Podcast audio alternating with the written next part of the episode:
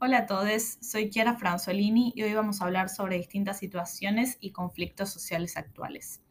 Por un lado, sobre la situación de encierro del año pasado y cómo ésta profundizó distintas desigualdades y estereotipos previos a la pandemia. Un ejemplo de esto es cuando en Perú, en pleno 2020, se aprobó un decreto que, poniendo como excusa o motivo a la pandemia, eximía de cualquier responsabilidad a las Fuerzas Armadas que utilicen sus armas en contra de la población en cumplimiento de sus funciones. Es decir, esta ley de gatillo fácil es una norma formal que tiene una base informal, o sea, la exclusión y marginalización de una parte de la sociedad que terminará siendo víctima de esta ley que a pesar de ser fruto de la pandemia no es temporal. Por otro lado, en el mismo país, a fines organizativos, se separó por género a las salidas al supermercado. Nuevamente vemos como un grupo que ya padecía marginalización social, en este caso igualmente nos referimos al colectivo trans o todo aquel que no se identifique con ningún género, no le queda opción que entrar en un binarismo a fin de poder hacer algo tan simple como ir a comprar. En otro tema, en Argentina, en la ciudad de San Luis, una jueza declaró inconstitucional la ley de interrupción voluntaria del embarazo, también conocida como IBE. Me parece interesante pensar si el análisis hubiese sido el mismo en otro juzgado, y creo firmemente que no. Lamentablemente, a pesar de una lucha que lleva años, los prejuicios y la punitivización de quienes quieren realizarse o se realizan un aborto llegan hasta los despachos de los y las juezas, quienes tienen conceptos propios y que son parte de una cultura patriarcal que excluye a las mujeres. Con respecto a esto, Foucault considera que cada sociedad tiene sus propios discursos que considera y hace funcionar como verdaderos, que regulan estrategias sociales y las relaciones de poder. En este caso, los preconceptos que hay sobre el aborto son discursos que se repiten y que la jueza de San Luis, entre otros, tienen el poder para darle ese marco de verisimilitud. Asimismo, Evans comenta que existen siete requisitos que cumplen aquellas normas que, como en este caso, tienen el poder político de realizar cambios sociales. Tres de ellos que cumple la ley 27.610 son el requisito número dos, ya que la norma encuentra una legitimación informal en la lucha feminista, que lleva años de militancia teniendo esta ley una gran base como instrumento de cambio social. Asimismo, tiene legitimación sobre el requisito número 3, siendo que ha difundido muchísima información de calidad sobre el tema, que avala sobre la norma y la libertad de las mujeres.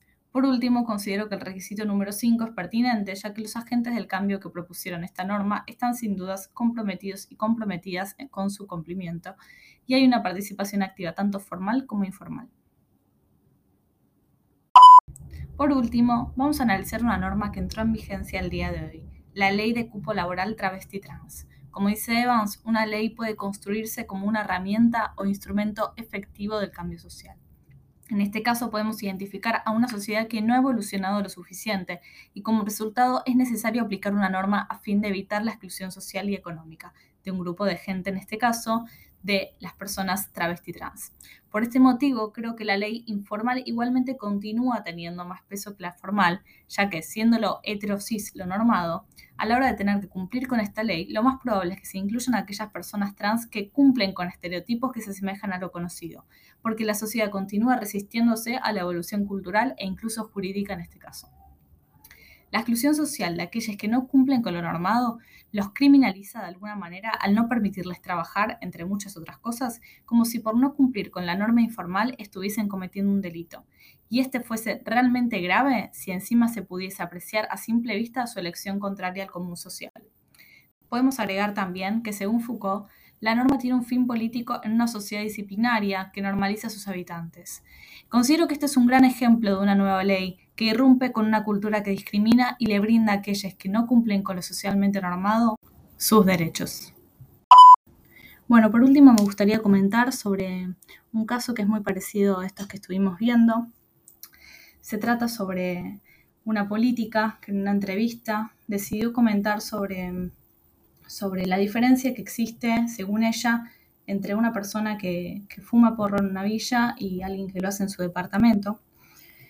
Me parece interesante cuestionar este tipo de discursos que, no hacen más que, mm, generar etiquetas eh, y discriminación eh, y criminalizar a una parte de la sociedad por dónde viven o por cómo visten, eh, creyendo que, una parte de la sociedad tiene más derechos que la otra y, y dar este tipo de imagen como políticos, como líderes. Eh, me parece interesante que podamos empezar a cuestionar este tipo de diálogos eh, para, para, empezar a erradicar su raíz.